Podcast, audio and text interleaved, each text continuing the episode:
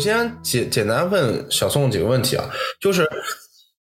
星级酒店在老南京的回忆里面，但我相信这不是老南京，这是中国那一个时代的人里面是有特殊的含义的。嗯，就是星级酒店不仅是酒店就吃住这么简单，星级酒店就是贵族生活，嗯，我跟你说，什么叫贵族生活？比如说，你能够想象到，呃，有实力的话，你像比如南京人吹牛啊，说是，呃，这个比如说出去这个玩儿，照了照片，对吧？嗯，然后人家把胶卷拿走了，说：“哎呀，我金陵饭店认识人，我帮你洗。你”你能感觉到什么意思吗？你能懂吗？呃，意思就是说他是一个交往圈层比较高级的一个人。 不是，这里面你的点不应该在这儿，你的点是金陵饭店里为什么会有洗照片呢？对呀、其实我想问这个，对，早期的话，因为他很多是外宾嘛，那你像再早一点，八十年代谁有照相机啊？哦，他提供的这些服务，啊你给老百嗯姓开那个洗，洗照片的有什么用啊？那时候影楼就是你去那儿拍，拍完给你洗出来，因为你家根本没照相机，嗯对吧？单独洗照片的服务的话，五星级酒店是一定有的，因为外宾都有照相机。嗯他们要洗照片。还有一个你能想象到吗？星级酒店有当时南京最高档的理发厅，哦，会有会有那种沙龙，这是他那服务的那种，嗯九十年代、八十年代，省市领导都是到星级酒店去剪头发。嗯哎，还有什么？金陵饭店有南京第一家超市，嗯大概是八十年代末、九十年代初嗯就有超市。 对他讲的超市的概念，就是说是一个比较高档的超市，不是那种普通的嗯菜市场精品那改种造的超超市市。嗯对对对，精品超市。我那时候可以买到叫超级市场，就是有这个名词出现。以前我啊，们它是那个形式是超市的形式，就也就是是自助国购物外的那种统一形式结账对嗯对，啊，这是一个。第二个是当时的星级宾馆有最高档的消费场所，就是购物。对就比如哦说，对对，名你牌在店，八十年、八九十年代南京，你说我买一件皮尔卡丹的的确良衬衫，你只能去星级酒店，对嗯没有地方可以买到的。对，但是金陵饭店一定有。精你品那时购候物说买一个法国的香水，你去新街浦百货不可能有的。哎你，那之你前这不是那个，我记得是那个张强，他说就是像什么友谊宾馆，北京是的啊那里头，对啊对他就是他有那个店儿是只能用外汇券儿还是干嘛的？对对呀、对呀、嗯所以说，所以说那时候出租车司机在南京是很神奇的一帮人，不是在那个时代吧？哎对，，他们还可以倒。对，他们有这个，人家普通人根本接触不到的，不可能的。对嗯金对，金陵饭店那个门口不是有那种什么换外汇之类的？哎，以前有换换外汇的，嗯，对，然这换后外汇的很多就是出租司机本人。哎是的，或者老婆、老婆，对或者说家属啊，对，对，男的就是赚他外们可以挣汇，两份儿钱。对，对，嗯对的，所以说，嗯，当年的星级酒店，包括我觉得在那个年代的话，像像我记忆中啊，小时候你说去外面那个餐馆儿或者是饭店吃饭，花得了几个钱啊，没有消费不起的。嗯，但是你要说什么叫消费不起，说去星级宾馆吃饭，哦，当时就觉得，哎呀，这可能太贵了，可能出不了这个钱。你说叫外面到个什么餐厅吃饭，不可能随便去，顶多就多一点少一点，就这样嘛。嗯南京我印象中第一家出现了，我印象中哇，这个饭店怎么能这么贵啊？就是这个狮子桥步行街里面的那家狮王府。嗯，第一次就没见过有个饭店有个餐馆它能这么贵。对，那它有多贵呢？当年很贵了，当年得上百了。那时候人均消费可能小餐馆里面二十，啊哦，它就是属于那种很精品的那种中餐是吧？它就是星级饭店标准了。那那个，哦但是不过人家 OK 没住宿，它就是个餐馆，嗯嗯他是淮扬菜嘛。嗯淮扬菜对。嗯因为嗯，淮扬菜这个东西，就是价格你就不好说了，因对为对对，这个它主要是一个做工，还有一个原料啊，这个东西，嗯，有的时候外行呢你也不知道，当然他骗也骗 外行，啊就是有时候他定价高也未未必就一定含那个东西，他就其实就是跟你讲啊，我这个东西嗯这玩意儿定价低了你不信？啊，哎对，刚才这个 Stan 说了一点就特别重要，就是星级酒店在我们这个呃历史上，它特定时期承担了一个酒店之外的很多呃嗯功能，就是讲的就是高档消费的一个聚集地啊，就是比如说你去，你能等你能捡到就当时就是比如说这个质量最高的这个发就是理发对吧？对然后这你讲到这个金陵饭店这个呃冲洗照片啊，嗯呃，我记得后来金陵饭店就是它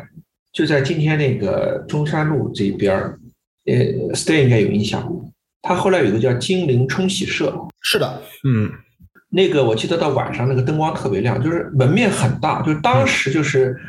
呃，因为是这样，就是说我们小时候黑白照片儿，然后慢慢过渡到彩色照片儿时候啊，这个一卷胶卷吧，当时的价值也不菲，是的，呃，而且呢，就是这个胶卷本身也有国产的和进口的这个差别。嗯当时比如说这个老百姓，当时拍照也是个大事儿啊，就是一卷胶卷可能能在照相机里捂两个月，因为这三十六张照片儿可能要两三个月的这个就是有选择的拍摄才能拍满，所以那个胶卷儿啊，找个地儿去冲洗，万一冲坏了，那不就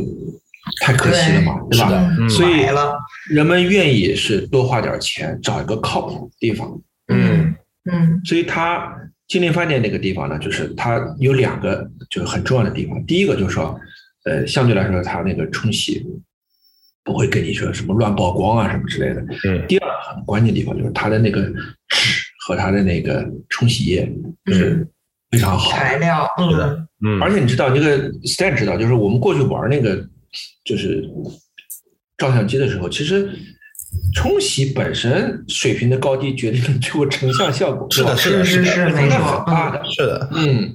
就是以前我记得，尤其是那个什么呢，就是那个他那个冲洗店儿，他那个后来慢慢他发展点业务，他那儿也可以卖胶卷嗯啊，顺便顺便卖胶卷，他那儿就能买到就是纯进口的这个柯达，嗯柯达、复式，哎富士、不是嗯这个呃，小宋我不知道你有没有概念，就是我们国内标准，包括我们国内进口的胶卷儿，它是这个标准很简单，就是二十一定，呃，ISO 一百的那个胶卷，那个就是比较符合哦嗯亚洲人曝光率的那个胶卷，就是什么呢？嗯就是那个拍出来就是皮肤比较白，尤其是富士。对，嗯嗯哎啊，这个呃，尤其是富士的，它里边有美白效果，嗯，呃，这个，但是呢，其实效果最好的是那个呃 ISO 两百，就是那个嗯二十三定的，就德国人特别喜欢用这个标准的那个对，呃胶卷，那个饱和度比较好，但是它又不会特别细那个，就是它我觉得就特别好。嗯那对个我更记得有小时候油出去油出去画质玩感，儿，然后每次就是出去玩儿之前，我爸会先骑，那都骑自行车出去，然后他会先把车骑到一个卖胶卷儿的地儿，然后买一卷儿胶卷儿，这就是今天要用的胶卷儿。然后那时候对我就问他这一百二百有什么区别什么，然后他就说今天是一个大晴天，所以就要买对对对二百的。是的，对嗯对嗯跟光线有关的。你你说到这个买胶卷，我还记得那时候小时候出去玩，可以体现出胶卷有多贵。就小小孩喜欢玩这什么相机，没见过，就是觉得这东西挺神奇的。对嗯，后夏面一恩，拍，我永远只能在没装胶卷的时候摸那个相机，装上胶卷你就不许动了，对对，因为你要咔嚓一张，这浪费就是钱呐，嗯对吧？不是一张的问题，你把后盖儿开了，整个一卷胶卷就爆都没了。啊了，对。对，就装上胶卷你就不许动了啊！你你这个相机越远越好。对，所以就是刚才讲的，回到金陵饭店，就是当时他这个店里面，他也可以买到就是国内呃没有的，就是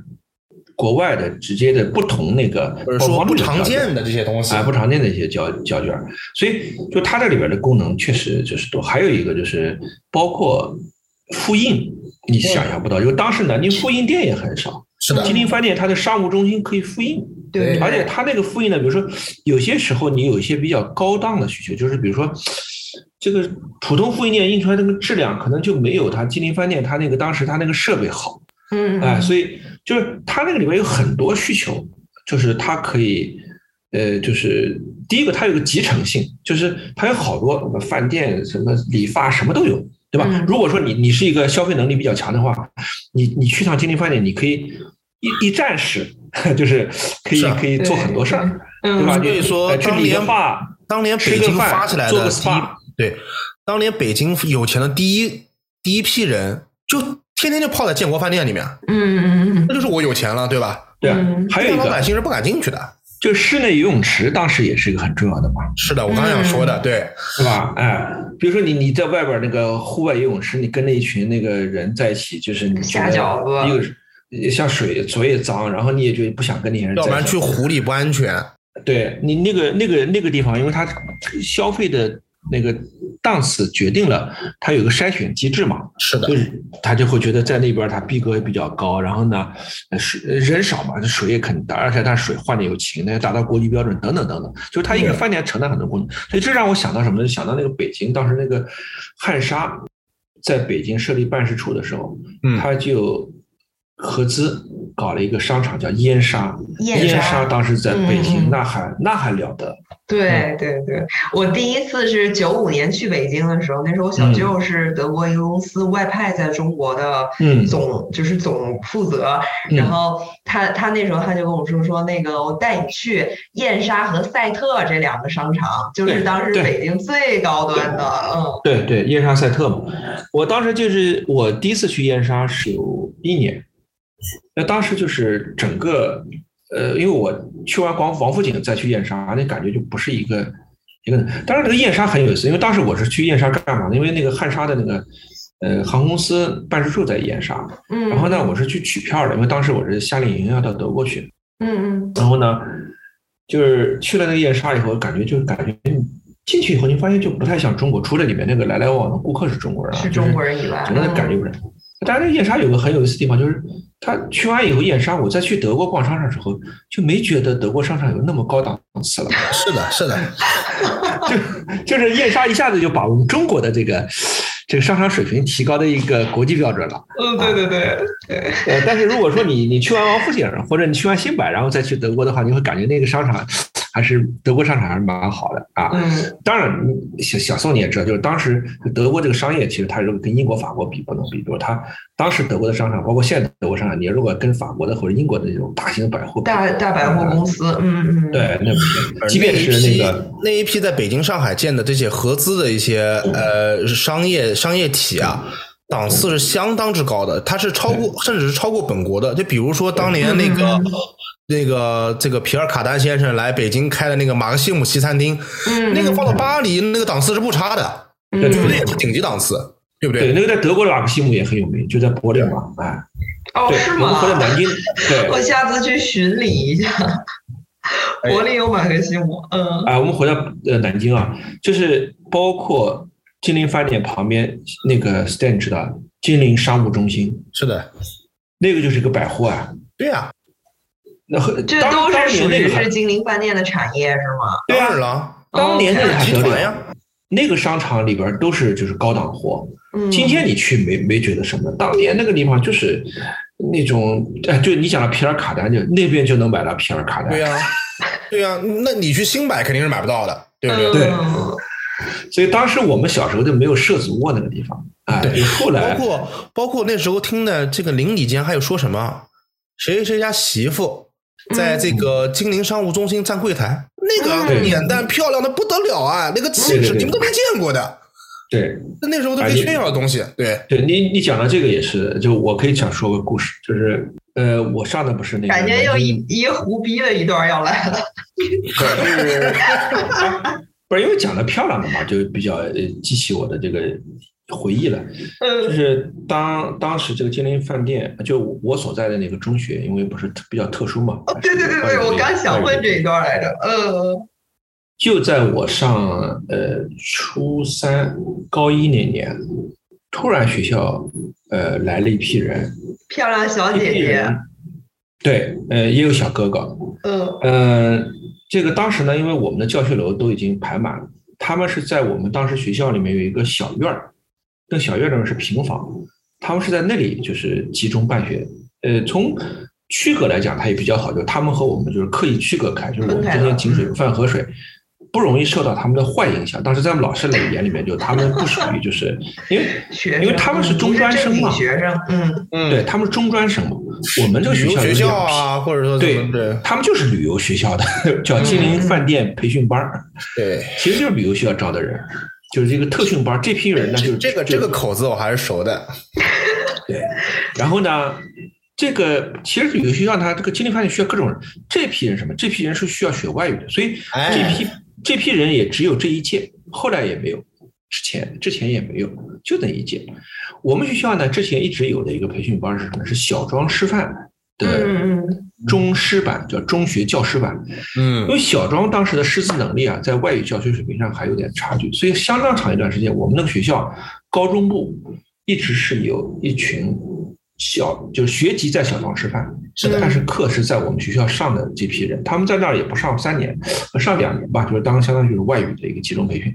上完以后呢，他们就到各个中学去当那个英语老师，英语老师，嗯，当时呢，就是小庄师范的这些老师，在我们就是同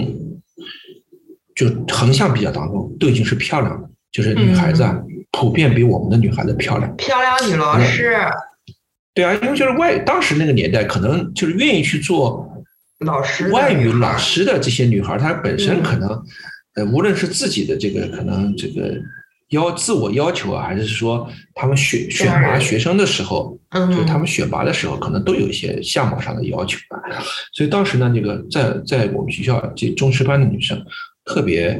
受到男生的觊觎啊， 就是，好吧？不是不但是是在校跟你园们学校那个帅小伙谈上恋爱了吗？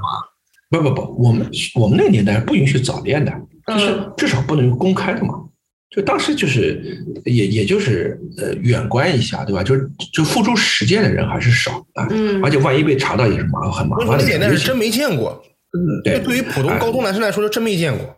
对，呃，我们那学校当然不要觉得外语中学，外语中学其实我们那时候招生的学校里面有硬性指标，嗯它是按照一个七比五的比例或者六比四的比例，就男生比女生多，嗯所以当时一段时间有人诟病嘛，就是我们那个不是男男女生考分不一样，因哦为学校当时说搞外事，就是说这个男的比较方便，所以当时他那对个对对是性别不平等的嘛。后来呢，所以我们学校就是男生多，女生少，就僧多粥少，你知道吧？然后这个中师班就是很很受男孩子们这么这么一个关注，但是这个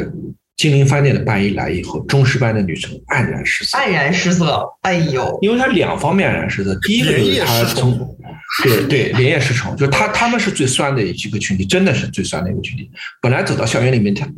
你想他们这三三两两走的时候，旁边好多男生在那看，那是一个什么感觉，对吧？后来没人看他们了，都跑到那个旅游学校那个班里面就看了。嗯这个这个你两方面，一个它普遍颜值就是就是很高，第二个第二个就是他们气质也嗯气质就是包括什么就是打扮，他们是可以化妆的。嗯，这我不知道他们是可以化妆，还是说就是因为他们要求从事职业要去求要的求啊他化们妆是有要求外貌和形体的训练的，那中师班对对怎么会有这个东西呢？对吧？对，第三个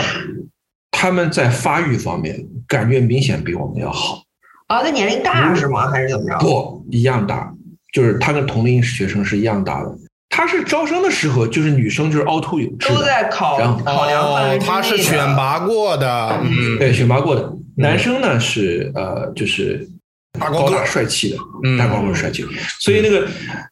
呃，男生他们来了以后，把我们学校几乎所有的运动会记录刷新完一遍，哇塞，之后，那个记录很长一段时间就没有人，就是呃那个，因为我们的学校不是以那个体育特长的，就是弱鸡比较多，就我们那个记录可能。我我们那个学校，搞学习的，他们是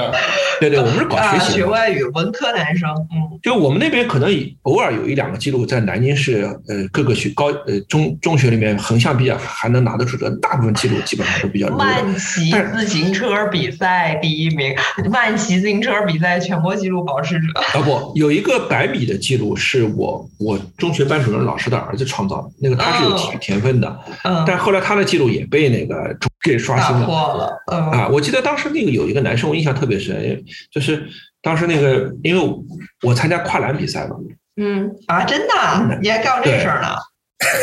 不是我一点儿不知道你在体育方面的建没树。没 没这有还有所见。建 树。不不不，啊呃，道理很简单嘛，因为班级荣誉感，你你任何比赛班级都得派人参加嘛，啊啊，啊哎，对吧？凑就数是你的，对你这个比赛总得有人参加，你要么是，呃，你个儿高的、腿长的，那你就是肯定是跳远，嗯呃，跨栏嘛。不是说我有多好，对吧？嗯，是同行的衬托。对对对，但是我就说你一个懒儿，你吧，你我我才跨到可能七十米的时候，不到七十米，人家那个第一名都已经到终点了，到终点了，就那个太厉害了啊！所以就当时那个就金陵饭店的培训班，就是呃，无论是男生女生，就是男生也是被女生围观的，女生也是被男生围观的，嗯，那真的是呃特男的就真是帅哥美女，嗯那我印象特别深啊，就是所以这批人呢，后来去金陵饭店以后，就是做那个涉外的这个岗位，嗯比如说客房部，对吧？他有的时候要跟老外去去交涉的啊，或者是在前台，就是他们是就是这这批人，对啊，所以金你可以想象，就是金陵饭店，他当时在这个员工培训方面，嗯，他也是下了功夫的。就对我我不知道有任何其他的饭店到我们学校里面来做过这样的一个事儿，那就说明金陵饭店它整整体它的就是就非常的注重。然后呢，他们特别有意思，就是他们那个中师班有有一个女女孩儿，是我爸他们同事的女儿，成绩特别特别好，嗯，但是呢是姿色就是特别特别一般的。哎呦，最后呢，啊、他是后来我们才知道，他是后来唯一还在金陵饭店上班的一个人，其他那些人都已经不在等于了。嫁了有钱人了，呃，为什他为什么还在呢？因为他外语特别好，所以他就到了那哦业个务总能力机，过硬，他到总机去工作了，嗯，去接各种各样的电话，哎呀呀呀，他嗯更更没有机会去接触别人，然后就一辈子就在那儿就是做这个跟外语接线员有关，对对接线就员是 饭店里的这些人啊，特别是这些女孩啊，她其实是九十年代末两千年初出国的一批人，因为嗯，他们那时候是有外语底子的，而且他们对外国的环境是能够适应的，因为他们平时对接触到外国人很多啊，对对你普通对，老百姓哪见过外国人？没见过。所以这个心灵饭店，你就从这种蛛丝马迹上面或者小的地方就能看出，它整整体应该是管理啊、规划啊、设计啊，它都是呃考虑非常周到的啊，那那女孩好看吗？服务这种五星级酒店的女孩长啥样好啊？哦好看，好看，肯定好看啊！好看。好看我跟你说，我跟你说多夸张！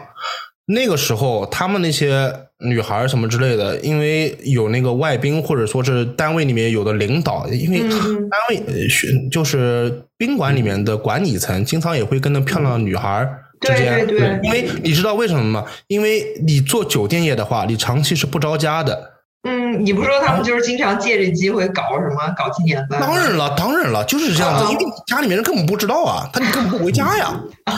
对对吧？然然后嗯，然后，然后你你能想象吗？九十年代玄武饭店里面有一些漂亮的一些女孩儿，什么服务员什么之类的，带的都是 YSL 的丝巾，你敢想吗？九十年代，嗯，那都是跟跟那些呃管理高层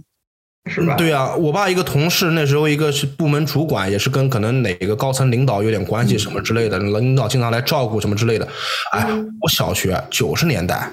他所有高跟鞋全是 Ferragamo 的，你敢想哎九十年代？呦，嗯你，超前太多了，就是很可怕的。那当时老百姓想都不敢想的。对当然是这样，就是那些其实他们那些人跟高管在一起，也不过就是个过渡。真正哎其实他们，因为他们的目标其实还是那个老外嘛，对因为都是大老板，嗯，跟你你这个宾馆你是你是借职务之便，你可以开个房什么东西，嗯其实你事实上你能够变现的东西并不多，嗯你对真正只能找到老外了，这个找个大老板。这个其实后来我们很多人想象的是嫁给老外，可今天按照我们来讲的话，可能不是嫁给老外，就是他其实到另外一个地方去做小三了。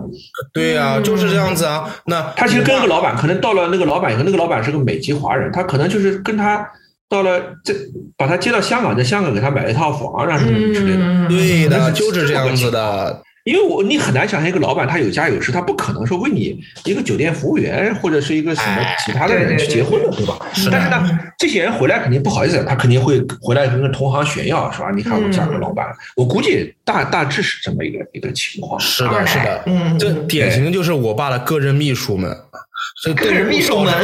对啊，就小 哦，看来这些间艺术发展不错， 经常对换。呀、就 就是小时候我就听见，我最记得我我我印象最清楚的就是小赵小赵秘书小赵姐姐小赵姐姐那长得就是小时候觉得就是明星，你知道吧？怎么会嗯嗯我们、我我怎么配看到这生种活人，中知道吧，？嗯，生活中生活中怎么么会看到这种人呢？嗯，就就嗯是就就是林青霞，你知道吧？然后回来哪天有一天回来，老人就说说是哎，小赵姐姐要去新加坡了，嗯，对，又得找秘书了，找不到小赵这么能干的了。你想去新加坡干嘛了呀？哦那小赵姐姐可以对吧？嗯对，所以这个就当时学我饭店，呃，你你刚才讲到这个事儿，其实它有个人，第一个呢，就是说，当时作为饭饭店来讲的话，如果有这样的业务的话呢，它的开房率会比较高嘛，嗯，就是嗯对于酒店的业务确实有好处的，而且这些人进来以后，他也不住一天，他住几个小时就走了。对对对，当时他没有钟点房的概念，就是你要付就付一天的钱。嗯这样的话，对于他那个流转率来讲的话，饭店它是就是从业务上来讲，它睁只眼闭只眼，它是就是对它的流水是有有好处。第二个就还有一个就是呃，比这个更那个一点的就是商业间谍。嗯哦，就是当时南京出过一个很有名的事情，应该 Stan 知道，就南京当时一个副市长跟一个日本女间谍，就我是操，是在是在金陵饭店，后来是从楼上跳下来的嘛。哎呀，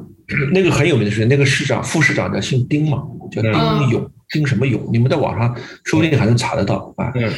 当时他然后其就实双就双是殉情吗？还是怎么着？哦不不不不，他其实就是呃，他不是因为在酒店这条啊，他应该当时后来是被查到以后，可能想自杀吧，是是嗯这么一个事情，不是在酒店跳楼的，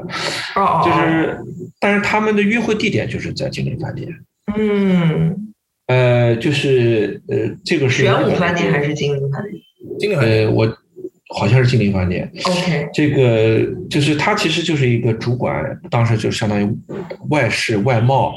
呃，招商引资这么一个，他知道南京的很多就是经济方面，他主管经济的嘛。嗯，那么这个日本的这个商业间谍呢，当时商业间谍还是什么间谍，我就不知不太清楚了嗯。就是女我当时间谍说的很含混嘛，就说是间谍啊。嗯嗯，就是其实呢，就是可能可能跟他在一起，然后套取他身上关于这个呃中国的一些情报嘛。嗯嗯嗯，当时他们的约会地点就是在金陵饭店，就是这个当时就有些领导人他利用职务之便，或者说呃很私人的一些交往，他们在酒店有的都有长包房，对嗯这个也对的是一个酒店的一个很重要的一点，因为他把这个市场搞好了，那么呃以后会给他提供很多便利。是的，嗯是的，他们是但这个很有事情关系的，嗯，对，和但是这个事情呢，后来是因为国安部门这个去介调入查，调查就是，嗯介入调查，后来最后这个事情出来以后，呃，这个人也身败名裂了啊，就是嗯大概是这样、这样的一个事情。就是所以酒店里面有很多，就是呃各种各样的这种呃男女之间，不光是情感啊，还有一些这种这种这种。所以你看这个饭店啊，讲到酒店很有意思，就是国外有一一种类型电视剧，对，就对是它在是一个相对风靡，像酒店就是一个很很有名对对对，是的啊，或者是个游轮啊，对吧？就这种就是可以或者拍系是列太空船，我跟你说，对对对酒店业酒店业的酒店业的女主管级别的，到了三四十岁全部离婚的，没有一个能婚姻走下去的。那也有可能他们老公傍上别人了呀，不是不是，全都是你只是他想们自己攀高枝儿了。不是攀不是一定攀高枝，就是生活完全不同步了，你知道吧？对对对因为对对，哦现在可能还好一点。那你想，他们在年轻的时候，他们没嫁个那种就是能帮助你想事业的什么的，不不不嗯，不呃不，不你可以太这好样想，嗯，就是这些人当时刚刚进酒店业的，尤其他是学历比较低的时候，哦，他那个年代能够找到的配偶，其实也是基本上都是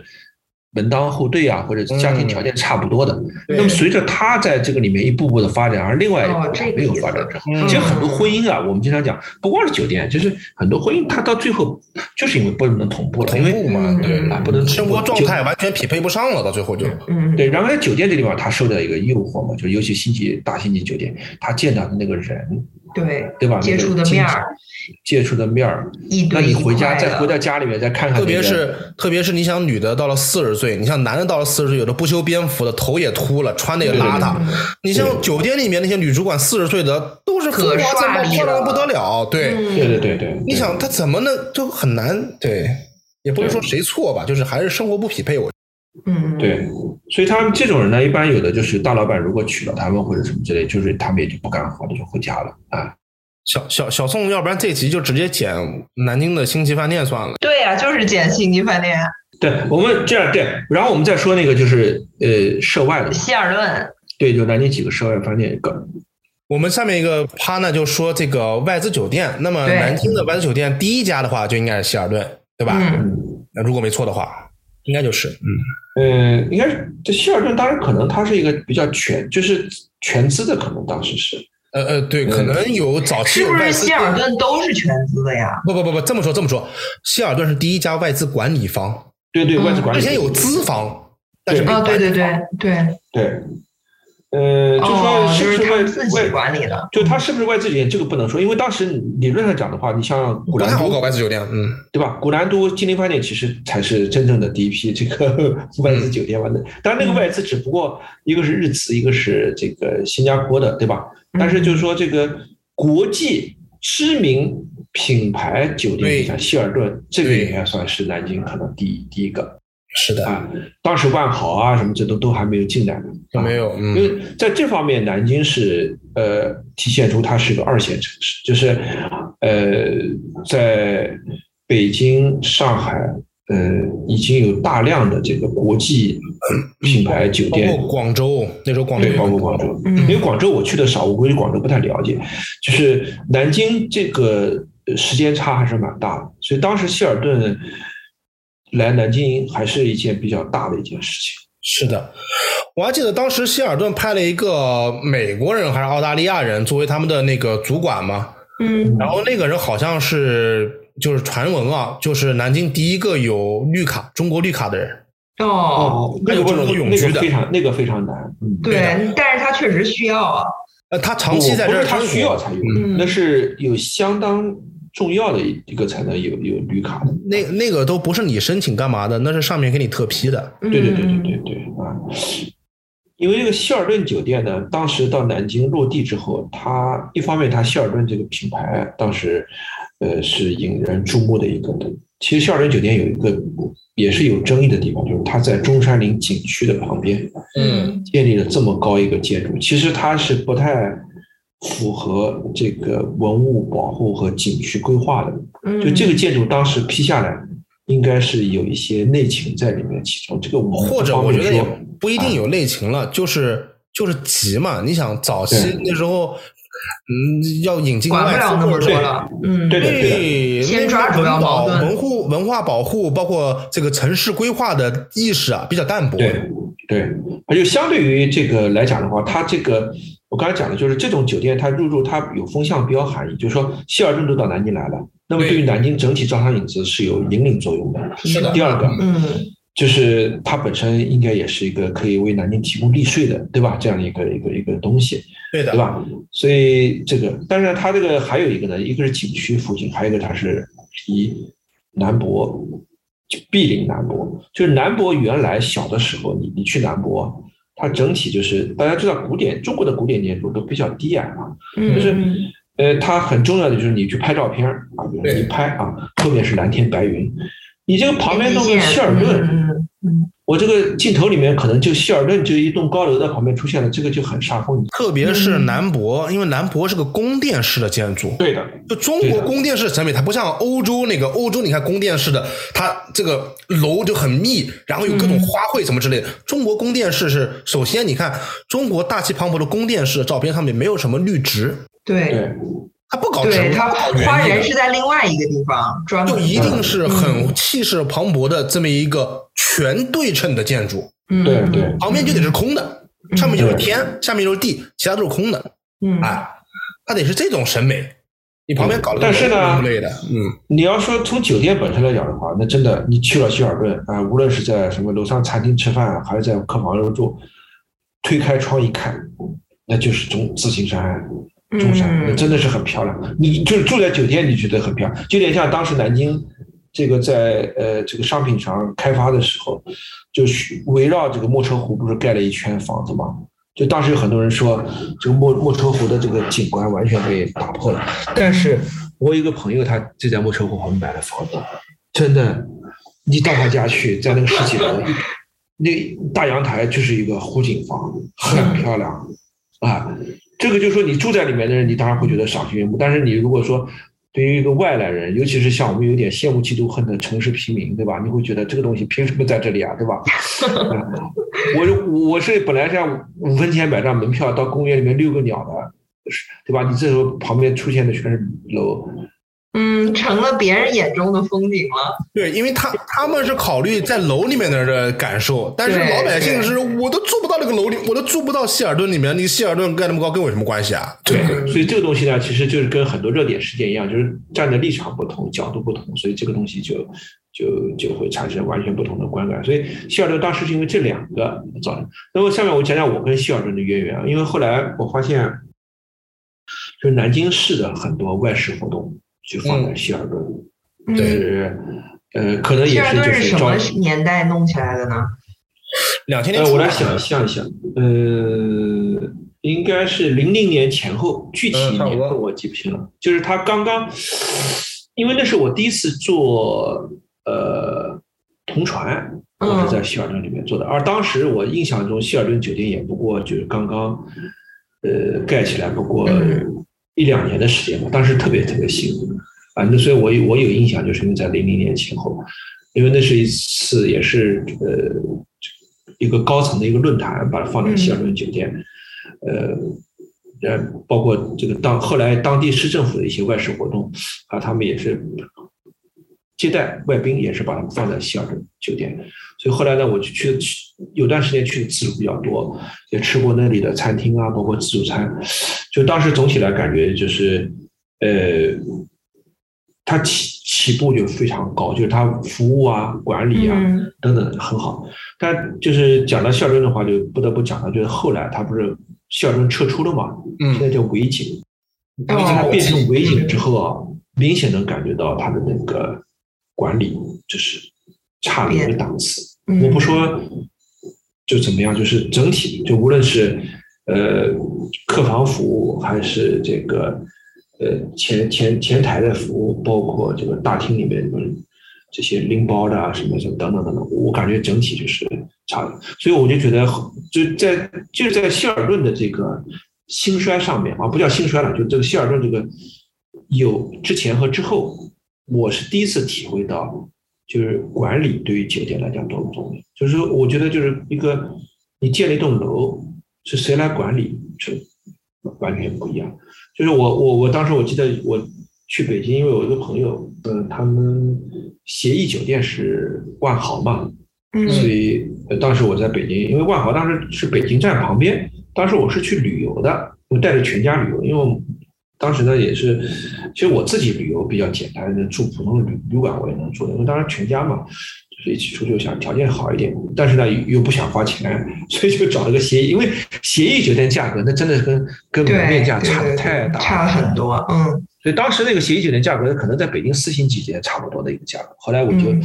住了以后，我就发现整个那个万豪，包括它的服务质量也非常非常高，所以那个那个感感触是特别深的啊。但是我第一次感觉到就是管理，呃，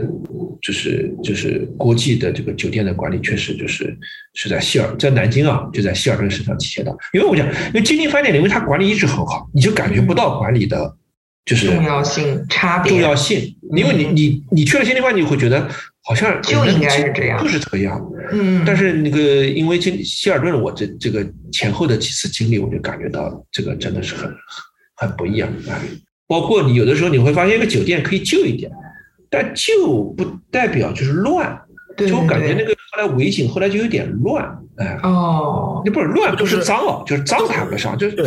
比如他也，比如说一个大厅里面一个格局，这儿东西要要不要放？比如说有的时候你你搞一个是咖休息区，你休息区你是不是要弄一个什么遮阳棚，嗯，或者这个遮样阳棚是什么颜色的，对吧？多大，嗯对吧？你你你为了体现气氛，你搞个什么呃这个。呃很有什么热带风格的什么棕榈树，这棕榈树放在哪里多高，其实它都是有个整体的，就是你会发现，嗯，对，就管理的好坏，他就会觉得在这些细节的地方都能体现出来。有的时候你会觉得他也花了心思，但觉得很土啊。嗯，但是觉得很土。啊，Stanley，你对这个酒店比较南南京，你除了这个以外，你还有哪些这个星级酒店你你比较涉外酒店你你你比较有印象？希尔顿的话，小时候去那边，我记得经常去那边客房里面洗澡，因为嗯呃，那个我嫂子当时在上海外企工作，然后她回南京的时候，就是、她不是南京人，但我哥是南京人，但是她不知道、企公司不知道嘛，公司就是给她配那个当时外企嘛，比较风光嘛。嗯，嗯嗯嗯，到南京的话，就直接安排住宿希尔顿。对，因为也是协议酒店嘛，嗯最后他们年终结算也不贵的啊。对对对，就是当时很多外事。这个呃，接待在希尔顿，包括在外企的协议酒店在希尔顿，为什么呢？就还是一个道理，就是老外还是喜欢跟老外的公司做生意，嗯信你，对吧？嗯嗯就比如说，就比如说以前以前我在南京在花旗实习过，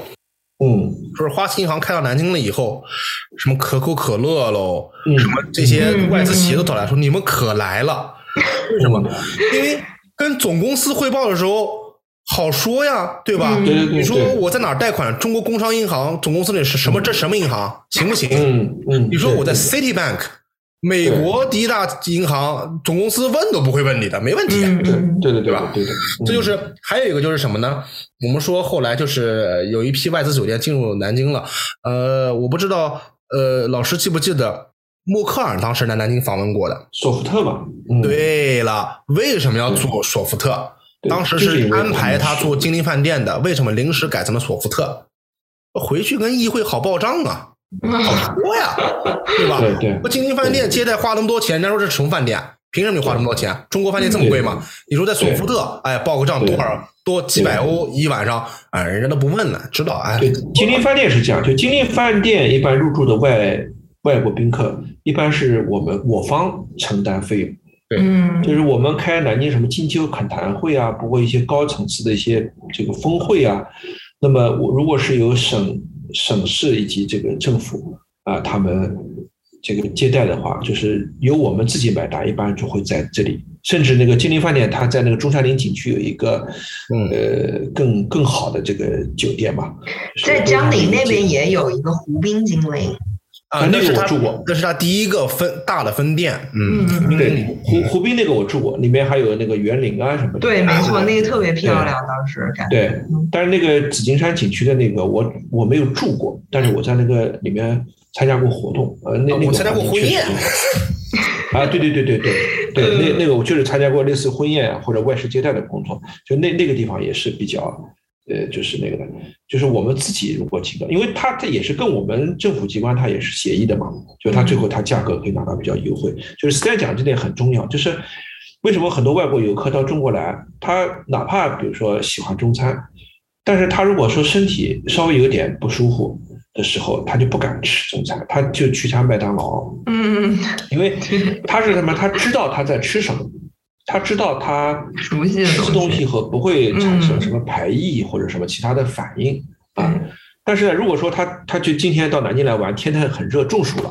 就是有点不舒服，你让他去吃个中餐的时候，他可能心里面会打嘀咕。嗯住酒店也一个道理，就是就是讲，包括你的去选择一个银行作为你的开户行，对吧？嗯，都是他他们就，所以那个我以前在北京的时候，呃，他们很多德国的一些大型的这个机构，他们安排的客房一般就是凯宾斯基，改变嗯自己对，然后那个呃，就刚才讲的，呃，就是这点呢，我们过我们中国的一些酒店啊，就是有些尤其是新开的一些就是中资的酒店，它呃，就是我刚才讲的，就是它的一站式服务型。因为为什么这个老外他有时候觉得喜欢希尔顿啊，喜欢这种他们索福特这种酒店，因为他知道到了索福特酒店，他知道这里一定有游泳池，啊，对一定有一个什么什么东西，就是它的，因为它是基本上是模块式的嘛，就是它，嗯呃，就是建个酒店，它什么要有，它它闭着眼睛，它甚至都知道可能这三楼就是什么，四楼就是什么，呃，但是呢，在就是中国的很多酒店，就是它的配套服务就是做的就是不太符合他们的习惯，不是说不好，我们也有配套服务，但是呢，我们的格局啊各方面跟他们不一样，他们就不习惯嘛，所以这点来讲的话，就就还是喜欢这个。包括索福特几天，我我讲的那个，像他们有些北京或者上海的一些德德国的一些机构，他们如果到南京来办活动，他们也一般是首选索福特。其实从南京 stand 到，就是刚才讲的山西路这个地方啊，它交通其实有点问题，就是它比较容易堵车。那个卡脖子那个地方，因为这是玄武湖，它不通的。嗯，，对，然后那个路呢也不是特别方便，因为旁边你也知道，就到颐和路那边是个变突然变窄，它只有对中山路那个对吧是比较对宽敞的一条路。对然后那个附近呢，其实也没有什么好其他好吃好玩的，嗯，嗯，衰败所以了。其实，当然老外就是因为他是索福特，所对以他才会去选那个地方。对，包括后来那个玄武旁边肩并肩，呃，开了那个威斯汀。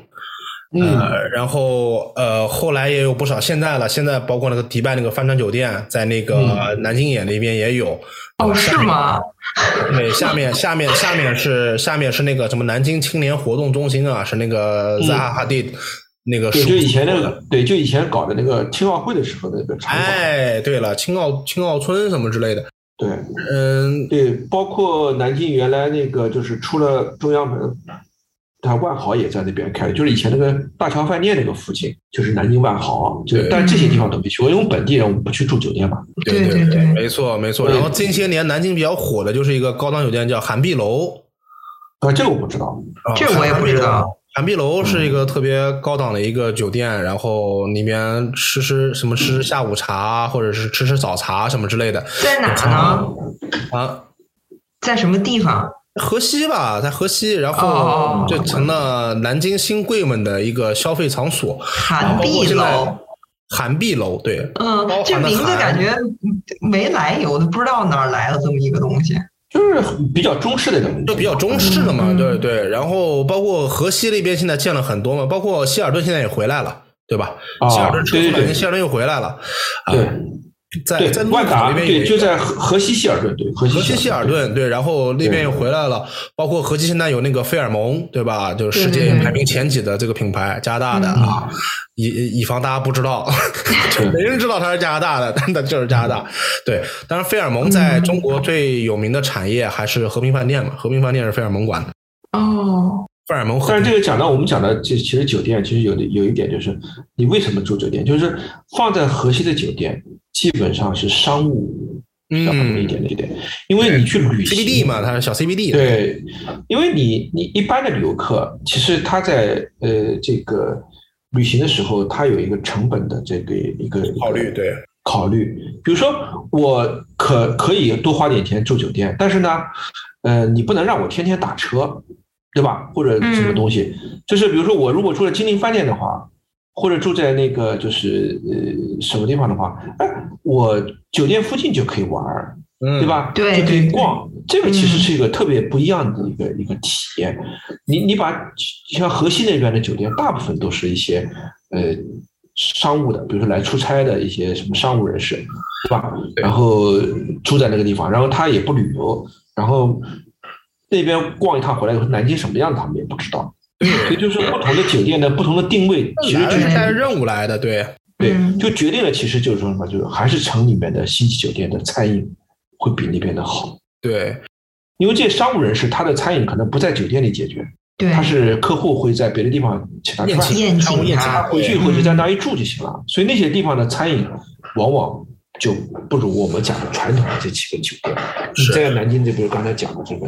金陵啊，这类似酒店，他自己的这个餐自己的餐饮，他在选择那个谁哪个餐饮可以招商入住的时候，这是完，甚至有些高档酒店它有自己的这个餐饮。嗯，这个我觉得就是作为我们普通人来讲，因为我们不是商务人士嘛，其实我们住酒店还是比较看重这个，就是有吃有玩儿，然后呢，呃，吃完饭可以散散步，对吧地？段，嗯嗯嗯，啊，地段真的很重要，尤其对于南京这样的城市，这个更重要，因为南京其实是一个，呃，如果你住的在新只街口有啊一个，中心，就是不像上海对，那样，然后嗯嗯就理论讲的话，就是有很多现代人就是，比如说愿意就是多步行的人的话，你其实理论讲，你从新街口，你你步行到这个，比如说夫子庙，虽然是有点久了，但是一路逛逛，比如说你还是可以真的走有人会步行去吗？哎呃，会啊，有有有有不一样的，比如说我今天吃吃吃饭吃撑了，对吧？嗯，对吧？我 吃饱了撑啊，这就是，啊，吃对饱啊撑着是一个理由，我觉得。嗯对啊，就是散散步嘛，因为现在人又喜欢步行是吧？这微信步数多少步？真的，现在很多人还蛮蛮喜欢这个的，不到一万步强迫症似的，非要再出去走一圈，这种人蛮多的啊。对，所以就是说，城里面酒店确实有它的好处啊。然后这些年有些南京的新酒店，包括那个德德基旁边开的，那个，哎呀，我突然想不起来了。那呃德基自己就有酒店，嗯，嗯，那个，嗯，利利兹卡尔 顿，丽兹卡尔顿，丽兹卡尔顿，嗯啊丽兹卡尔顿，丽兹卡尔顿也是南京之谜之一。丽兹卡尔顿他妈在那儿放了五年也不开业，我不知道什么意思。然后，呃这这这里面我我当然知道什么意思，但是不不能在节目里面说啊。 那个那个呃，南京这些年的新酒店呢，我去的回去的也少，回去住家里，怎么也不可能住对酒店，对所以了解的比较想少。得美，嗯啊，但是就跟我刚才讲的一点很重要，就是你一个酒店其实，呃，比如说在碰到疫情的情况下，嗯那么这时候啊、游客少了以后，那么酒店它很重要的一部分的，呃，一这个不不能说盈利了，因为他们可能都很 亏本了，就是它要有保持持续收入的话，就是一个酒店，我们经常想的是到外地住酒店，就是一个酒店要对本城市人构成吸引力，对这个其实非非常重要。其实所以说，这里面就兴起了一种新的一种模式，像德基这种模式，就是德基它是一个商业综合体，就这种嗯商业综合体自带酒店，对吧？这个商业综合体就在酒店里面，或者就在酒店旁边。那么这个其实对于这个酒店本身来讲，它是一个呃呃，这个可以在特定时期达到一种平衡的地方。比如说，这个德基它现在就有这个楼上有艺术馆、美嗯术馆，德基美术馆，呃，做做的非常好。嗯，呃，这这个这这也有类型不能 说。 对，就是它它什么嗯呢？它是商业做法，就是它是收门票的，因为它嗯不是公立的嘛。对，啊前前段时间美美术术馆嘛馆，C 美术馆嘛嗯，美就术馆现在这个套路，嗯，对，当然挺正常的，挺正常的。当然，这种我我知道门票收入不足以去，不一定能够覆盖它这个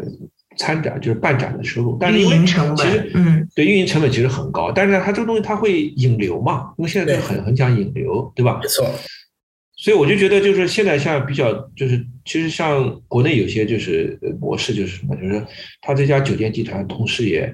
呃做商业综合体。对吧？是的然后嗯呃，它一条龙这个东西，其实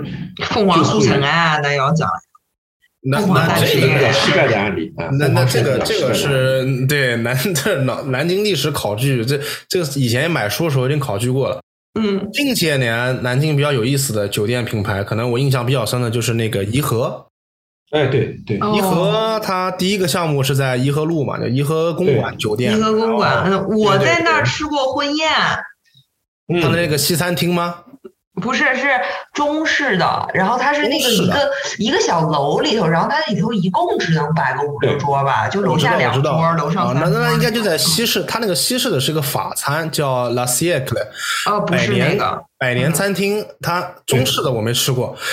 它那个呢，反正那个原来它设计呢是跟东南大学那边合作去搞的，就是相当于老建筑重新焕发它的新功用嘛。嗯嗯，嗯嗯，哎，嗯、它做的对，这个我觉得，得嗯比较有意思，因为这个可以大概我们结束之前可以聊一下这个，就是说这种，就是不光是南京啊，其实别的地方也有，但是南京这片是。就是我觉得这个呢，也提供了一种新的啊，就是一种模式，就是嗯呃，南京利用它自己的这个民国的这个这段历史的沉淀嘛，对吧？嗯对然后呃一些呃就是闲置的房子，或者是长期没有发挥商业价值的房子，它通过一些置换，因为它里面以前是住了很多呃比较上上层的人物，那么嗯，他们去世之后，这个因为之前我们谈到过这个产权问题嘛，就是他们其实这个房子是没有产权的，最后呢，就是给他们的一些家属一些补偿吧，让他们出来，出来之后呢，这个把它作为他们那边有几个设计吧，因为颐和路一个是呃就是本来它的设计是给一些世界五百强公司做总部用的，啊是的，哦，呃，这个第二个呢，就是它也是作为一种旅游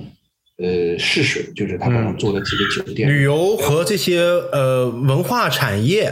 对嗯，呃相结合，因为我我没有数据，因为我不知道，因为刚开的时候，据说那个地方还真的是，呃，蛮火爆的，就是有很多人预定啊，对吧？因为他那个房价很贵，现在应该知道吧？他那个调调蛮对的，我觉得做这个的就他话，那栋楼好像住一晚上可能要上千美金，好像对吧？差不多，嗯，挺贵的。蛮贵的然后，对我我我以前是经常去那边的那个咖啡厅喝喝喝咖啡，他在嗯，那个呃，他的咖啡贵不贵啊？咖啡还好吧，正常吧。嗯我觉得在南京现在的话，可能都不算贵了。嗯啊、那是多少钱啊？啊，那是多少钱啊？人均一百肯定搞定了。啊，那个啊呃就是包括甜点？嘛，还然后它是有些对，就它有点西式小糕点、法式糕点什么之类哦，的。那不算贵了，就是如果还有高点，那当然，这也是几年前的价格，现在我也不知道，这近几年没回去。不，然但后我觉得最近经济呃状况嗯不是那么乐观。我觉得就是如果卖的太贵，可能也会遏制消费。他这么这个波动这么大 呢？这这这又是老百姓思维，这又是老百姓思维。你没钱不代表别人没钱。不不你要知道我觉得可以卖我觉得有钱人就是你 Stan 其实讲的很重要，就有钱人他喝咖啡时候是不太愿意被别人看到，那个地方对是大多数还是就是呃就是去，然后呢，要么呢有带点虚荣心去的，要么就带点体验去的，就嗯这种，我觉得他主体还是要吸引这样的人，不是主体还是要吸引这样的人，就是你嗯主体吸引的很有钱人，很有钱的人，他为什么一定要到那边去呢？都在有家更私密的地方，对吧？啊，更对私密的地方，私密的地方嘛，对，鸟屋楼上，呃，那个哦，对， 对，那那个酒店我也没住过，你们进去过吗？是个什么样的样子啊？嗯，是酒店我没风进格去是过，原来的。风格就是民国的那种小啊洋小洋。楼哦我的意思就对是，我的意思就是，房间里面是搞成了酒店的样式，还是搞成了原来就是它，比如说那种住还家是的比样式？较比较有民国设计感的吧，不是那种哦很现代的啊就里面有个壁炉，啊是吧？啊，那肯定啊，那保持原来的原貌嘛，基本上那啊要阿有打字机啊？没有打打字机，打字机干什么东西？有那 WiFi，时候不都得有打字机 吗？有 WiFi，你们打字机把人家客户喝到哪块去？那那个阿有那个什么发包仪啊？民国没有没有没有没有没有没有没有，而且还不能抽烟。哦，哦对对那对对，然后那个，嗯，他们后来还搞了第二个项目，就是那还量有子那饭种店，铜镜啊，什么铜镜啊，就吓老 然后还还还还有他第二个项目搞的就是扬子饭店嘛，扬子饭店搞得真不错，我还没有哦去过，所以我这个是比较遗憾的。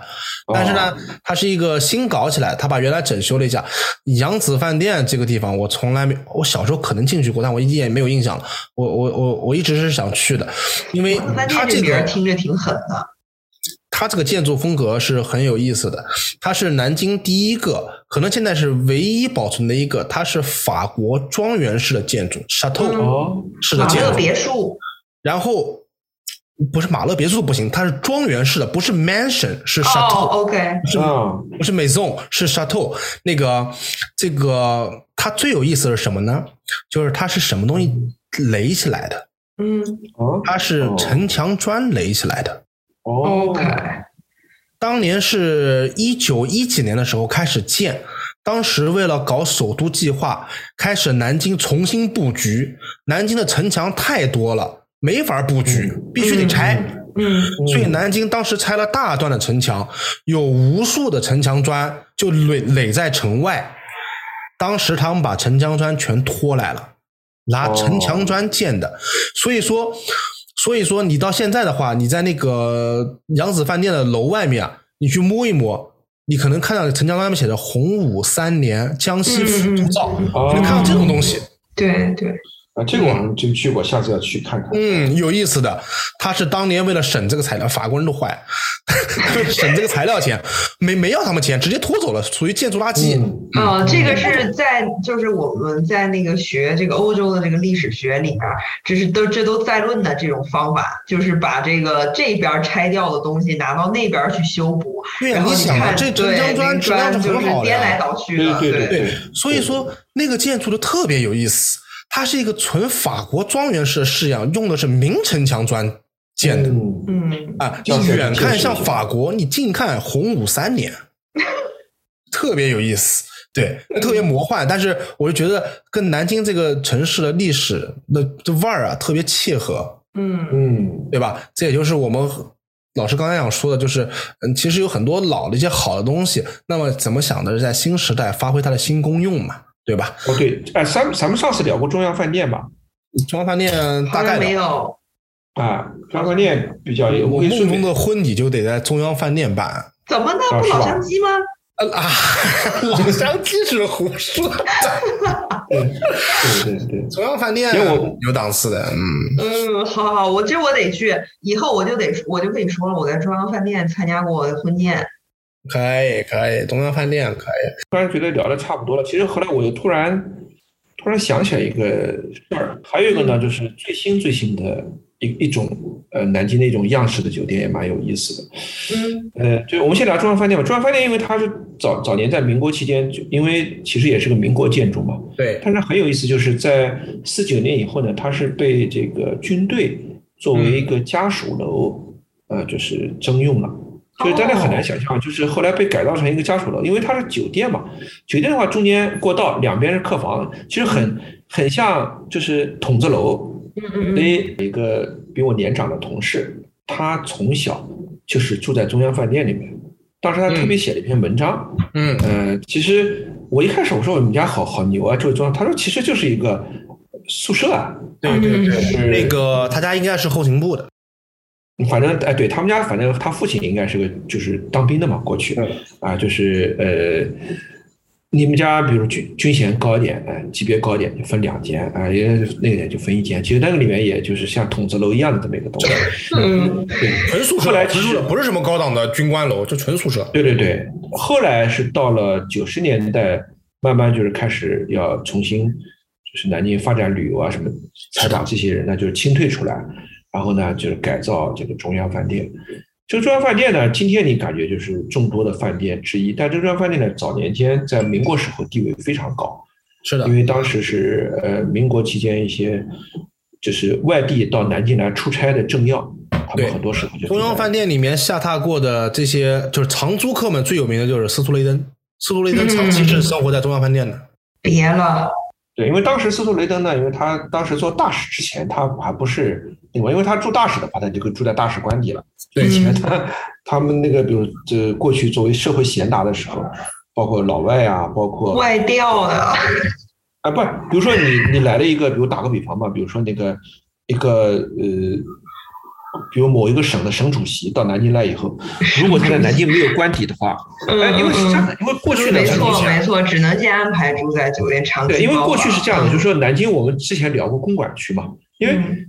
当时呢，其实很多高官，那他哪怕不在南京，呃，就是公干的，他也会有有些人他有有这个投资理财这个想法的，他也会嗯在南京建一个公馆，因为他可能是江苏省省主席，他在南京买块地，他也建一个公馆，因为他知道这个江苏省主席说不定过两天就不干了，说不定调到中央来了。那么嗯他他在南京有个住处，但是很多人没有的话，那比如他到南京来，一般来说啊那在当那年时来候讲江苏省省主席办公地点在哪儿？浙镇江，因为当时镇镇江江哦就是江江苏省的省会在镇江嘛，哦，OK，对，所以就是这种各地的这种大佬啊、呃大员到南京来，很有可能他南京如果没有官邸的话，那么他就住在对这个中央饭店。而且你要想一下，中央饭店在哪儿？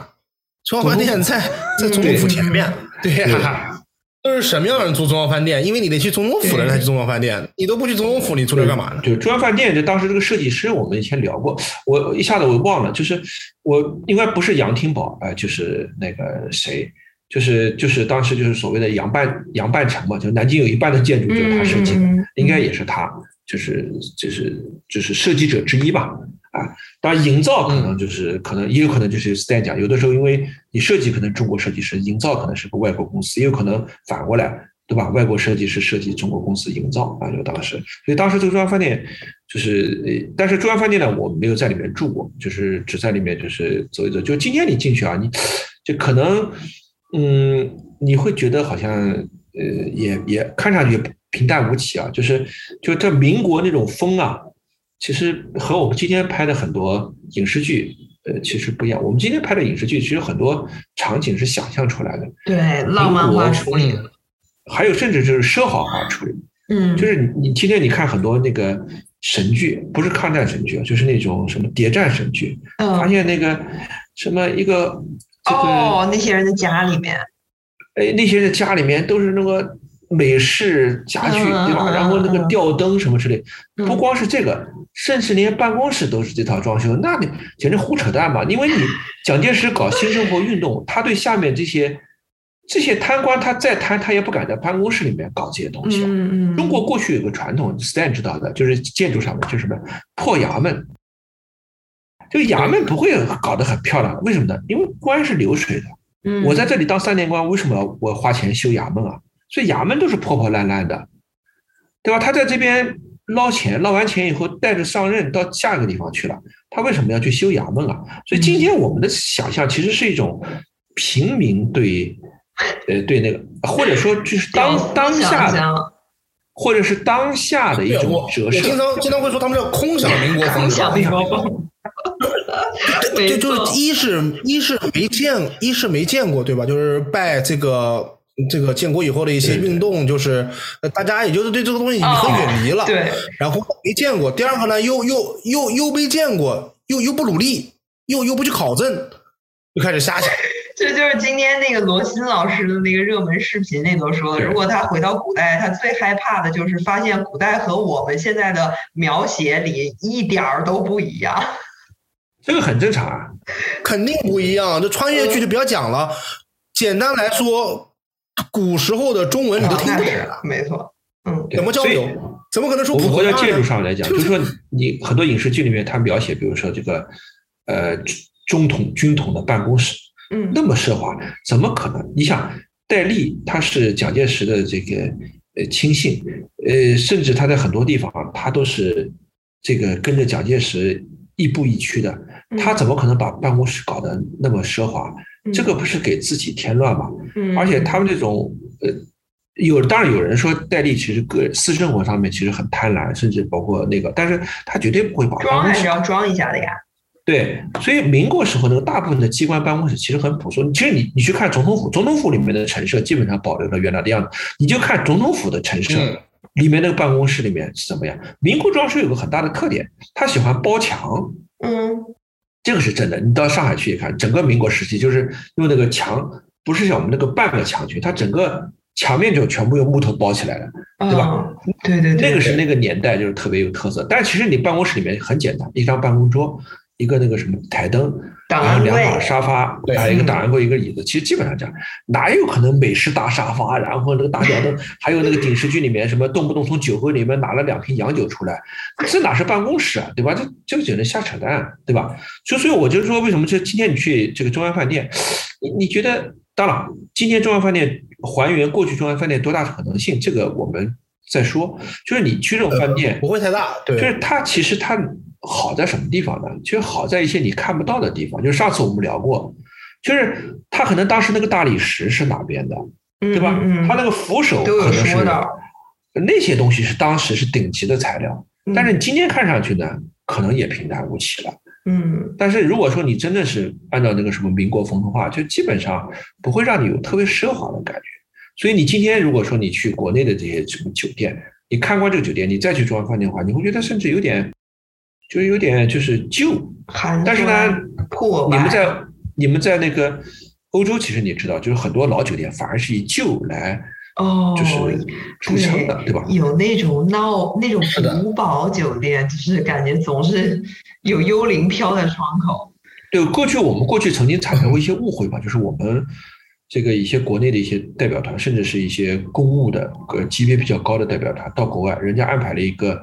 很有讲究，就是就是这个 Stan 讲的，比如说人家国外也是个 chateau，对吧？嗯是一个宫宫宫殿酒店，那个里面什么 OK 什么东西啊，很多都是旧的东西，一百年对前对对，都当时是我酒嗯们就觉得那老外怎么安排我们住个破地方，对吧？什么都旧旧的，对吧？这个是他其实不懂那些东西才值钱，嗯，就因那为我才们有习分惯了子对。但是呢，我们因为什么呢？就是我们习惯了那种美式的大酒店之后，我们觉得那个才是好的，所以反嗯而就是怎么讲呢？就是说现在呢，应该就是慢慢中国人也开始就是呃追求多样化嘛。就我觉得酒店就包括像嗯对没错我觉嗯精得品洋酒酒店。店、designer 酒店什么的。 Stan 讲的扬子酒店，我下次要去要去见识见识，大家看看是什么样的。对，比如说比如说关于酒店的话，其实这些年我觉得讲酒店讲的比较好。你像什么韩国拍了什么大饭店，中国也拍过什么五星大饭，就这些东西都是我我我我说实话，就是还是一种还是一种就是刚刚对富起来暴发户不久了嘛以后，对于富的一种想象。对，哎，这包括韩国也是，韩国也是，他他他没有脱离贫穷对对太久，对他他对这个富有但想象是。就是这，我觉得这些地方就是生活还是挺苦的，你得看这个，你得做梦。呃，你得做梦。拍的好了是什么？是布达佩斯大饭店，哎呦，真没想到，拍的真好。你看那个里面旧旧的，你记不记得他们去那个呃土耳其桑拿那个地方去洗澡？那个地方都很破，嗯你看那瓷砖都快掉下来了。它里面讲的是什么？讲的就是里面的对服务，比如说我在加拿大，在魁北克，魁北克我住过一个北美就是营业时间最长的酒店，它是一八几几年开始营业，到现在还在营业。那酒店里很破嘛，那客房也很旧，陈旧。当然他说不是东西坏的，就是他他如果能用的话，嗯他就不换。他能保持它的这个原貌的话，它基本上还是维持。它的里面服务在于什么？就是在于你前台去问一个服务生，你说我才到这个城市，我想去有什么样的体验，嗯嗯嗯嗯嗯我想去看什么样的东西，他会很详尽的给你介绍。他第一天给我介绍完了，对吧？我觉得他介绍的很好，他对这个可能英语不太好啊，你讲法语，英语不太好，其他都很好。然后这个就说我说想去喝点咖啡，或者想去看一些什么呃老城的一些特殊的一些地方，他都给我指出来在哪边，然后给我拿了一个地图画上去圈起来，说你这些都是步行距离，你明天去就可以了。第二天我玩过以后回来了以后，他见到我第一句话就是说那家咖啡厅怎么样？那天营业吗？我都忘记问他们了。我有时候他们会不营嗯业，我说哦，我说营业营业的，我喝的很不错，这就是他的对服务。我只是一个普通的住客，他就记住我了，他记住我昨天告诉我什么东西，他第二天就给我一个反馈，对嗯对就这些细节。这个这个我记得有一次在圆桌派里面，那个就是呃陈小青，呃他说过，就是跟这个相关的，就是他的服务体现什么地方呢？体现就是说，他让你特别舒服，而且在不刻意间，呃不经意间呢，让你觉得特别有面儿。就比嗯如他他以前讲过，就是北京那个过去有很多那个就是高档的这个，像民国甚至是晚清时候的那些就是餐饮的一些店啊，就是在嗯当时来讲也特别贵。他那个给你一个什么，那么就是说，其实，在那个年代，普通人的生活水平其实也也不能够像我们今天这样天天去吃饭店的，其实也就偶尔来一次，比如说办个宴席啊或者。但是呢，他那个特别厉害的就在于那个跑堂儿的嗯，那个人，他一眼就能认出你。是的，然后下次呢，他特别给你面儿，比如说你带个朋友去了，刚走到门口，那个人跟你讲：“爷，又您又来了。嗯，就这个话让你觉得特别有面儿，就是让你朋友觉得：“哎呦，我这哥们儿这种酒店经常来。”其实你可能就来过两次，哎嗯，什么叫宾至对如归？对对吧就？他他会不经意间，就其实他是训练出来他这也是就是这个特别好，但是就是刚才 Stan 你讲的，对就说第二天他问你，哎，昨天那个怎么样？这个就是很多地方就是呃不会做到的，就他做到了以后，你这个酒店就可以了。第二个就是也是那个，就陈小青有一次讲的那个说，他讲美食的时候，他说过去呢，比如你去个城市住个酒店，然后呢，呃，你说找当地人问，就当地什么东西比较好吃啊？那酒店人跟你讲，他说现在不行，现在绝大部分酒店的这些这个前台的人都是外地人，他自己对这个城市没有了解，所以他不能告诉你哪儿好吃。嗯，但是你像 Stan 讲的，你可以是外地人，但是酒店如果管理好的话，对呀，这是他们一定基础会培训的信息之一嘛，对我觉得，但是你看，我们中国很是的多星级没错酒店，我因为我住过很多呃这个五星级酒店，呃，我也提过类似的问题，能够给我满意答复的很少，只有一到真两的吗家。就是什么呢？就万豪，我上次在万豪的时候，那个那个那个服务员也不是北京当地人，但是他就告诉我哪儿什么什么可以，那个地方未必就是嗯他一定自己吃过的或者什么之类的，但是就说明他他们在这个这种原有所准备，嗯，他了解客户需求，他是专门就是为对你的准备的，他可能都不就是为为自己你准准备备的，嗯嗯，就是为你准备对你的。像国外的很多酒店都是，你像德国的酒店，不是我们都知道嘛，它有一张可以手撕地图，对对对，地嗯就图，中国然后很多各酒种店演出信息，然后各种你对因为国内的包括五星酒店这个东西，在这点上还是没有做到，就是 特别国际化。嗯国外那种对就比如说那家魁北克，魁北克的酒店，它里面就是我们说这个，它也不像也也不算是大堂经理吧，就是在大堂里面，就是堂官 儿。这个堂官儿，这个法语叫 concierge，、就是你走进大门了以后，那个旋转门你走进去了以后，你看着他满脸笑意的，直接迎着你上来，他直接向你迎上来，问你这个箱包需不需要我帮你送到对对房里，什么之类的。就这种，你说他殷勤吧，但是他这就是他的服务。你像有的时候有些酒店不一定在国内啊，其他地方也有也有啊。你进去以后就是面面相觑，盯着你看，等着你到前台来 check in，就在那边嗯，看着你。你你不说话，他也不说话，就在那边服两务个人意对识着的。没，服务意识比较差，嗯对，就刚才我们讲的嘛，你看他们讲的就是过去那些咱们中国这个服务意识，服务意识特别好，就体现哪里？就是你看老舍写的茶馆，嗯茶馆里面那个掌柜的嗯那真是人精儿，他每个客户来爱喝什么，爱聊什么，谁跟谁坐一起，他门前只有这样的人才能把这种地方就是能够开下去。嗯因为这种茶馆这东西，你喝茶，你说你这个，你说谁家茶馆儿，只要有钱，我可以买到更好的茶叶。你说谁是来喝你家的茶馆儿茶的？人家就是到这一个地方来，就是获得这个很熟悉的体验地方。嗯对，后来其实那个，呃，陈宝国后来又拍了一个电视剧，呃，叫《老酒馆儿》，其实就是模仿茶馆儿的，就他嗯以一个老酒馆儿的掌柜的身份，然后这里边儿体现了这个嗯百年酒馆， 对时代变迁，当然他那个没有那个老舍茶馆跨度那么大，但是他其实这里边儿其实就刚才我们讲的嘛，它是一种类型剧嘛，就是把把呃把把这个整个故事放在一个封闭的框架里面，让嗯，深夜食堂，社会上新鲜人都来在这儿转一圈儿，嗯然后每个人身上呢代表一个行业，代表一个群体，啊、代表一个那就是一个路易 C K 的百年酒馆，对对，其实我觉得陈宝国那个老板就，因为陈宝国那个老酒馆里面呢，就是你你感觉就是，呃，剧本写的还行，呃，嗯演员呢，包括陈宝国，就是有几个演员选的也不错，就是整个能撑起来。但是呢，就是说，嗯，我们也不是说它跟国外经典、国内经典比它高下在哪，但是我们主要说这个服务，就是它那个里边儿，就是呃掌柜的，呃，包括这个呃呃里边儿的这些东西，它有很多，其实那个片子里面有很多谈到服务的问题，就比如说一一个人来，他每天可能只消费很少，那么你应该怎么去对待他？嗯，对吧嗯？等等等等，就是这个其实是最后你能够拉住回头客的地方啊。酒店也是，酒店跟这个茶茶馆一样，它可替代性太强了。嗯因为你这个城里又不是就你家酒店，你说为什么那个武林客栈啊，不是武林客栈，那个叫什么？哦是呃，就是那个同璞客栈《武林呃外呃同传福》客栈，对，或者是那个叫什么？就是那个呃，以前那个武侠片那个龙门叫什么客栈什么？龙门客栈那个哦客栈那为是什有么那么金镶玉啊，老板不是娘啊，不是金镶玉？你错了，它是唯一性。嗯他为什么那么横啊？因为没有人跟他竞争啊！对对对，你到你到那儿就是那个，他跟你横了，你怎么样？你还不得出嘛？对吧嗯，所以你这现猪就你把现杀你一了，般的酒店哪哪能这样，对吧？你你你你最后拼的是服务啊，包括刚才讲的，比如有有的那个人他就会说啊，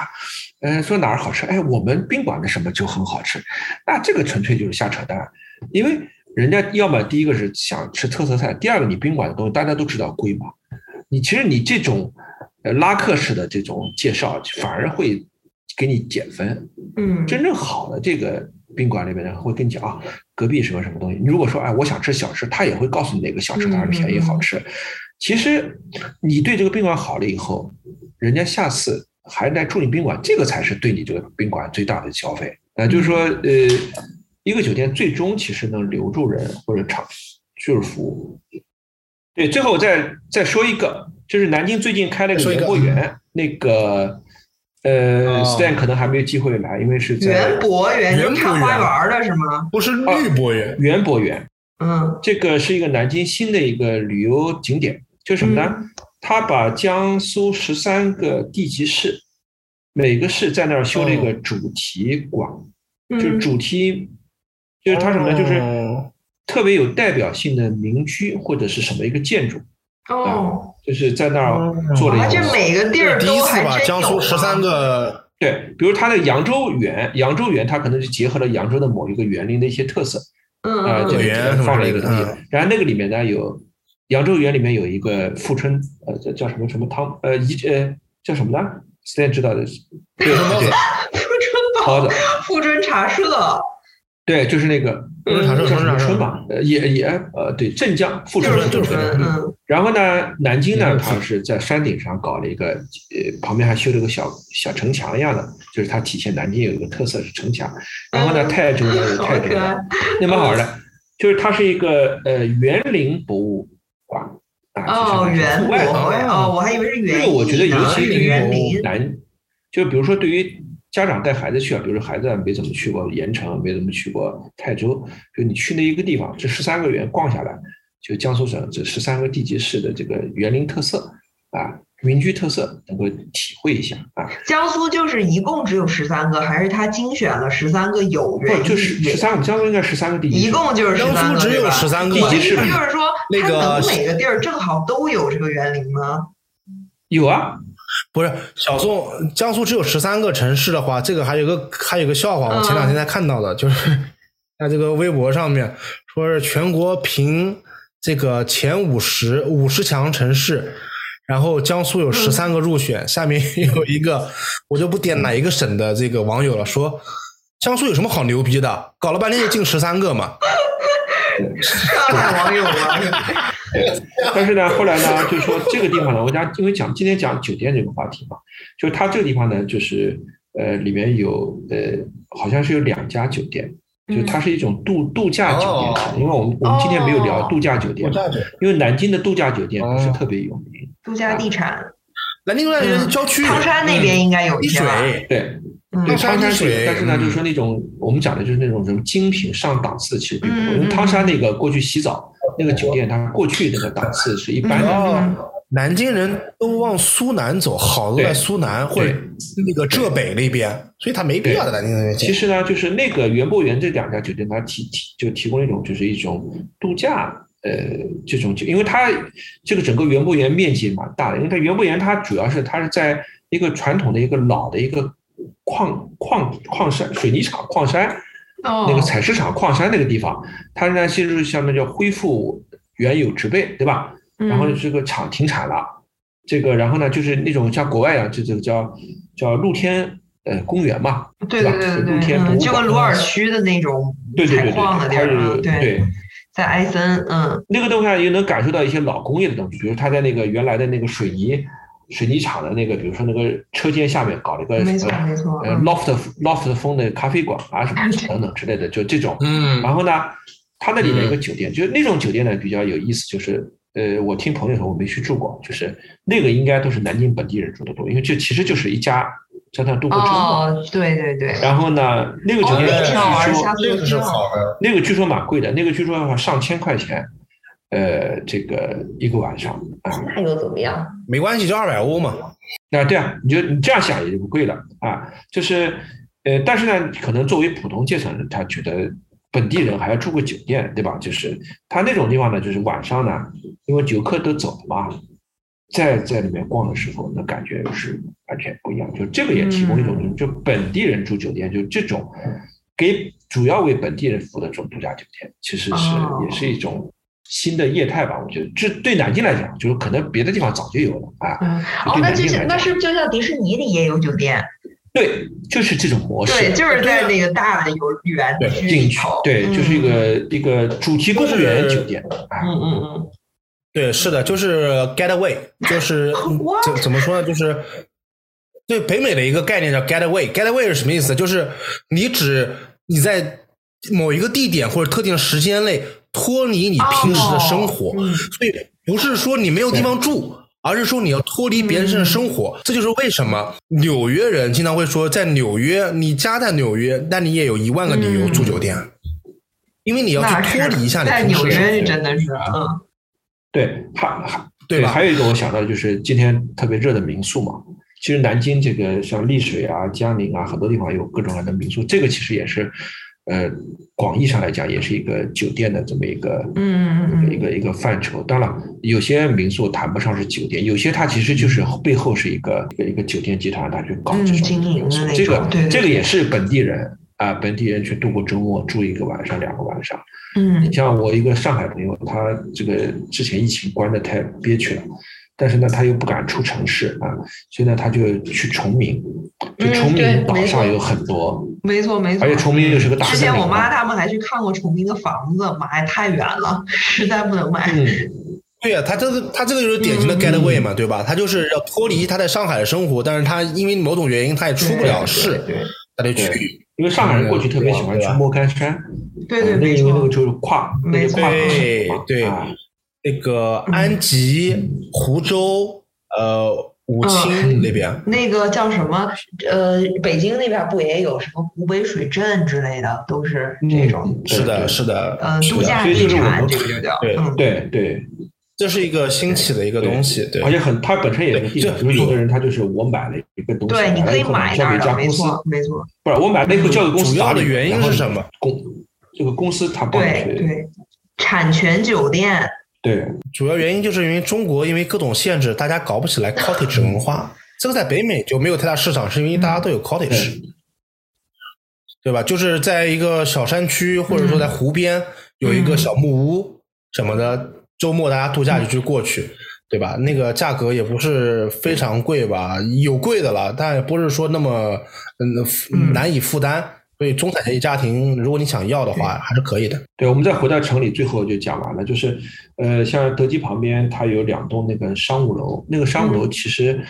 就是、呃，这个商叫我们那个叫国内那个房产不叫不叫商商住住两嗯两用楼，他买完以后，其实就是给投资的人买，买完以后交给那个呃房东，他把它作为嗯呃出租的那个就是民宿酒店，对对对，嗯，那个的。那种酒南店京式这边公寓，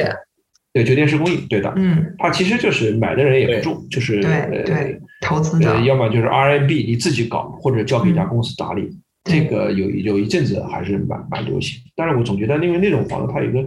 特点，就是，嗯，就是我我觉得相对来说，它和酒店来讲的话，还不如酒店。它没有服。务，它全是自助的，嗯，对，但是这它种酒会店有如什果么厨房啊这些另外一些对设施，恰恰是因为它有厨房这些东西，对其实如果这个管理方如果做的不是特别好，或者你房东如果没有做好的话，你很有可能你你钥匙一打开，房间里面一股异味，因为它那种商住楼它没有开窗，对对对，它是个封闭的，它就是完全靠那个没有统一管理，嗯，啊，房间里面抽清风系统。如果这地方好几天没人住了，前面有个人烧了菜，味道没走出去，那是事实上就就比较差。所以这个我估计在里面住的人也不会烧菜，有有有有有的有的， 你知道吧？这个烧菜老老外他住这个他不会烧菜，一般的旅游者也不会烧菜。但是呢，有一点特别，我们以前呃去国外旅游的时候，因为同伴就特别不能吃西餐，嗯，他是就他特别喜欢住那个 RMB 上面的那个就是对民宿，嗯，去了以后，无论是商这个这个刚才讲的这种类型的，还是说真正的民居，他一进去第一件事就是烧饭，啊嗯西红柿第一件事炒就鸡是烧蛋 饭，恶格，对啊，因为他不是 自来来德意志普及美不是食他是不文是化那。个嘛，他不是自驾嘛，自驾的话就是到高速公路旁边的一啊家对对超对市对先采购完以后，嗯一进去就开始做饭，哦，有好多呢，这儿这儿这儿我看过，这儿有那种老夫妻两个自驾美国游的那个车后面放的全是锅碗瓢盆儿，啊，就中国人在这个这个方面可能是这种酒店烹饪也符合方了一面些呃需求。他没有厨房都能做饭。你还记得以前那种酒店里面拿那个热水对对壶对烧方便面， 这这这都是异想天开能干得出来的事情。对，还还有一个呢，就是比如说现现在有一些短期求职的人，啊，他这个也是这种酒店也是是会出来，比如他到这里南京求个职，要住两三天，嗯，啊，如果他呃怎么样的话，他有的时候也喜欢住一个可以带厨房的，因为他这个价格其实跟住星级酒店可能还便宜一点啊便宜，嗯，便宜，的，对。啊，而且是我们可能就觉得住酒店服务很重要，有的人他就觉得没有这个服务，就我自己很自由，对，他觉得无所谓，对，对，所以以这个呢，就是各种业态吧。反正我觉得像南京呢，可能我不知道有没有代表性，可能我们聊到这儿。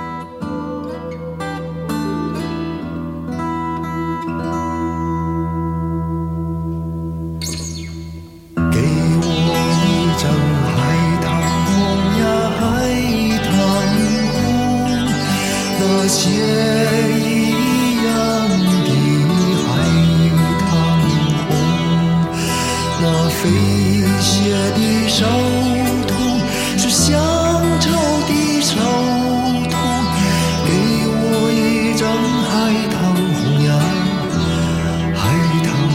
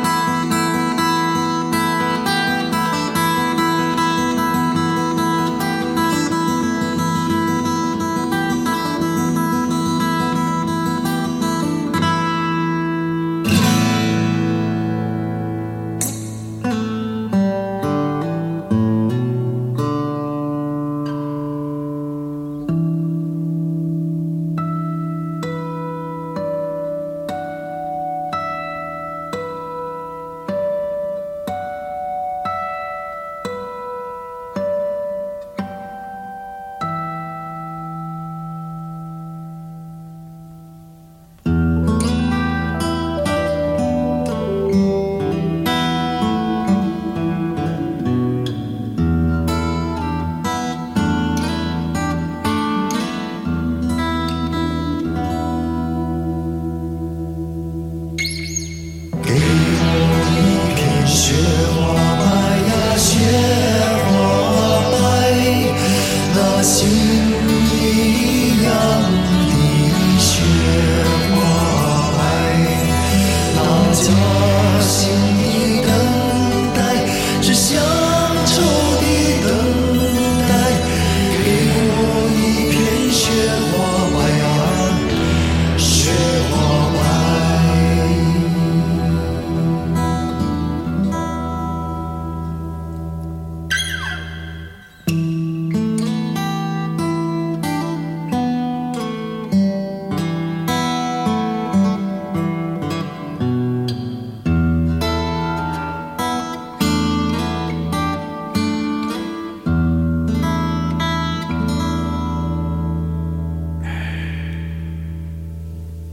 嗯，给